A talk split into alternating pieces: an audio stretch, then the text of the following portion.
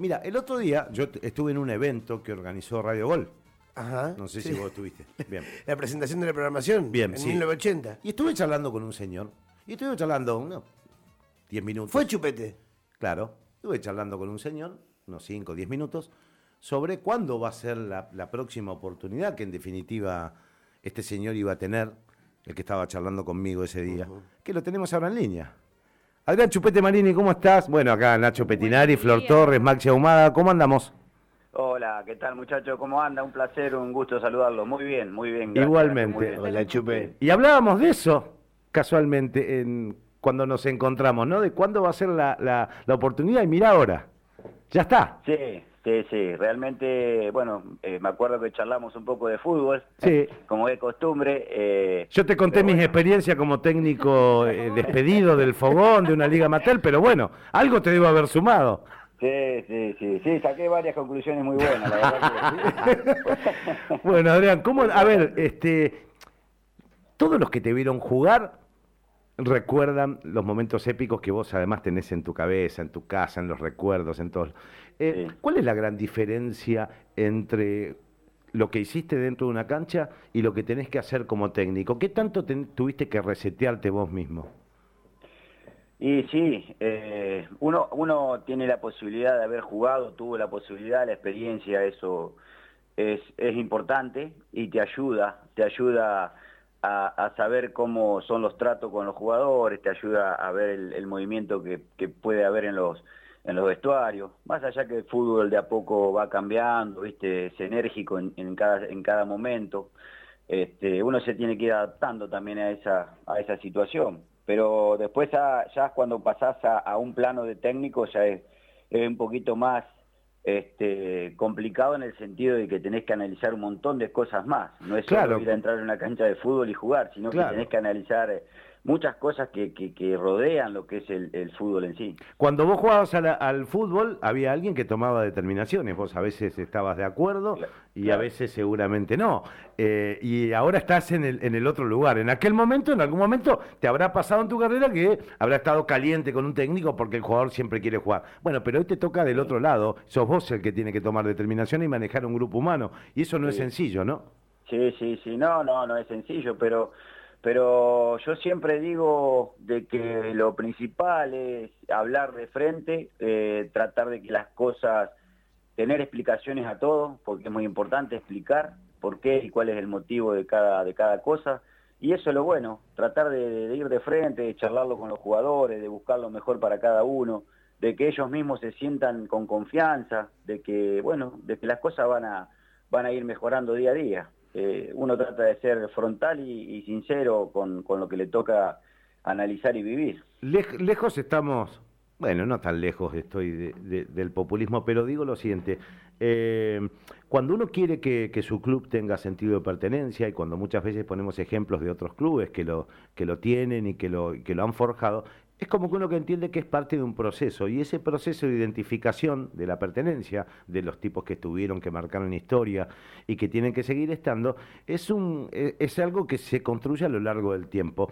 Y, discutíamos esto y decíamos, ¿por qué, más allá de Rondino, olvidemos no de ese nombre, sea cual fuere, salvo Domínguez, que entendemos por qué motivo él podría ir y venir eh, eh, por lo ocurrido el 4 de junio, digamos, pero por fuera de, de- de Domingo decíamos, che, ¿no es hora de también de que la gente que conoce perfectamente lo bueno, lo malo del club, a los dirigentes, que sabe incluso cómo comunicarse con ellos, que conoce a los pibes, que encima viene... ¿No es momento también de ir generando la posibilidad, esa pertenencia? Eso de que alguien que siente la camiseta como vos, que no, vos eh, al club lo sentís Sí. tanto o más que yo, digamos, en, en ese sentido, de- hablo de, de lo pasional, eh, y que tenga su oportunidad, bueno, ¿pensás lo mismo? ¿Que esa pertenencia se va gestando a lo largo del tiempo? Eh, sí, yo, yo, creo que, bueno, uno ha vivido prácticamente toda una vida dentro del club. Eh, yo estoy de los cuatro años, así que imagínate si lo, si lo conozco y he pasado muchas cosas acá en la institución. Este, yo lo que digo es que uno está para, para ayudar, uno está para colaborar, eh, uno está eh, avanzando en esta etapa de técnico, cada día actualizarse un poco más de lo que uno va, va sabiendo, lo que va entendiendo, entonces hay que estar preparado. Creo que cuando las posibilidades aparecen hay que aprovecharlas, Tal hay cual. que estar preparado, trabajar al máximo y después, bueno, después eh, está lo, lo- lo otro, que el, que el equipo ande bien, que la pelotita entre, que, que el Sí. equipo pueda tener confianza, pero lo, lo importante es estar preparado, trabajar fuerte, entrenar duro y, y las cosas, este, creo que, que, que todo con sacrificio después llega. ¿Hablaste con el pibe Ojeda después de lo que ocurrió? Digo, porque me imagino la cabeza de un jugador de fútbol cuando ocurre algo así, ¿no?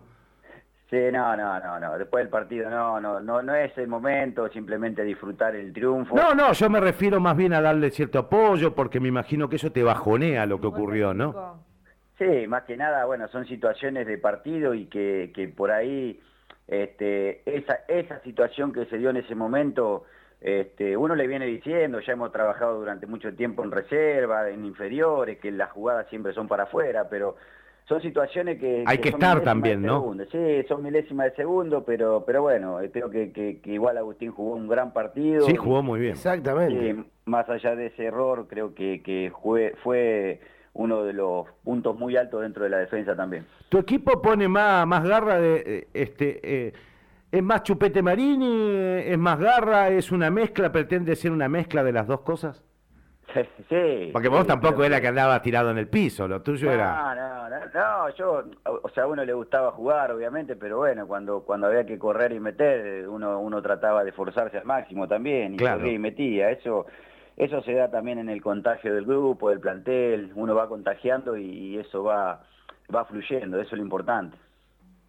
Chupe, Nacho te saluda. ¿Cómo estás? ¿Qué hace Nachito? ¿Todo bien? Bueno, eh, tácticamente me preguntaba recién Maxi qué opinaba del, del planteo tuyo. Yo digo que vos sos un tipo que, que tratás de hacerla simple, de poner cada jugador en su puesto. eh, y, y te quería preguntar, ¿qué hablaste con el, con el colombiano Perlaza? Digamos, eh, ¿fue 4-4-2, 4-1-3-2 delante de, de- de Pico?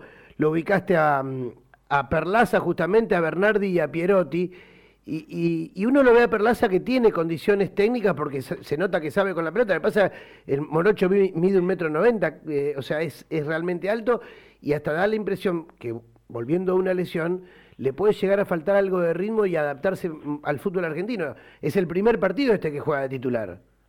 Eh, sí, Perlaza, bueno, es el primer partido que, juega, lo, veníamos viendo, lo veía viendo en la, semana que, bueno, que tenía ganas, estaba, estaba en condiciones, uno lo, notaba entrenar y la verdad que creo que la posibilidad la tuvo, creo que lo hizo bien también y también considero que por ahí eh, le falta un poco de ritmo, pero eh, partido tras partido va a ir agarrando ese ritmo que uno quiere. Claro, Eh, eso no se consigue va de otra manera más que jugando, ¿no? No, no, yo pienso que es jugando. Jugando únicamente él, él va, va a agarrar ritmo como cualquier jugador, obviamente. Y arquero, arquero parece que tenemos.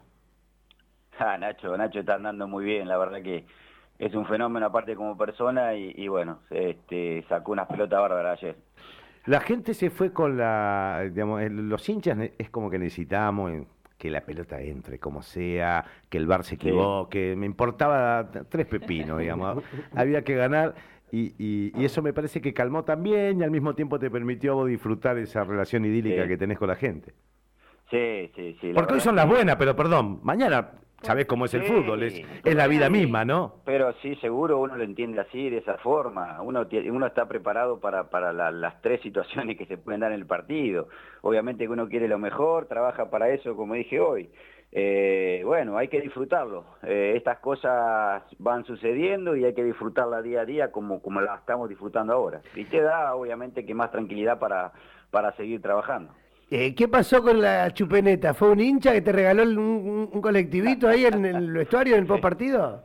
Sí, fue eh, fue el de ESPN y me regaló Lo vi, lo vi, lo vi, un, sí. este, un, un camión de bomberos. Como, Ah, un camión de Sí, bomberos con la sí, que... sí. Entonces, bueno, estuvimos charlando ahí un rato, nos reíamos un poco de ¿La chupete, situación. ¿La chupete neta o la chupeneta? ¿Cómo te gusta más a vos? No, no sé cómo le pone Nacho, la verdad que no sé, pero pero bueno, ahí... ¿La, ¿La Vero se subió a la chupeneta? ¿La Vero? Hace rato. Sí, está, está full, está al pie del cañón con, conmigo, ¿viste? Vos, viste, bueno, la conocés, sabés lo que es la Vero y, y sí, ahí estamos siempre siempre ahí. Y, lo- y esperando los chicos me, y los chicos me imagino que todos. Estuve con. Mateito también allá en el CRAI el, sábado, festejaron el Día del Niño que fue el domingo. Así Sí. que to- Todos apoyándote, Chupete. Todo, toda la familia este, está, está muy contenta, la verdad. Eh, bueno, fueron toda la cancha, obviamente, así que disfrutando, disfrutando de este momento y, y, sí sabemos que hay que trabajar duro, hay que seguir metiéndole. Y bueno, de aquí en adelante, Nacho. Es lindo, es lindo hacer esta nota, porque ahora viste que Chupete tiene dos partidos, dos triunfos, bien, 100%. Bien. Y capaz que en breve nosotros ya lo estamos puteando, entonces hoy disfrutamos la... lo único que esperamos no Eran re panqueques, viste, se dan vuelta de un día para el otro. Pedían pertenencia y al segundo partido ya... Funciona así, la sociedad también está así.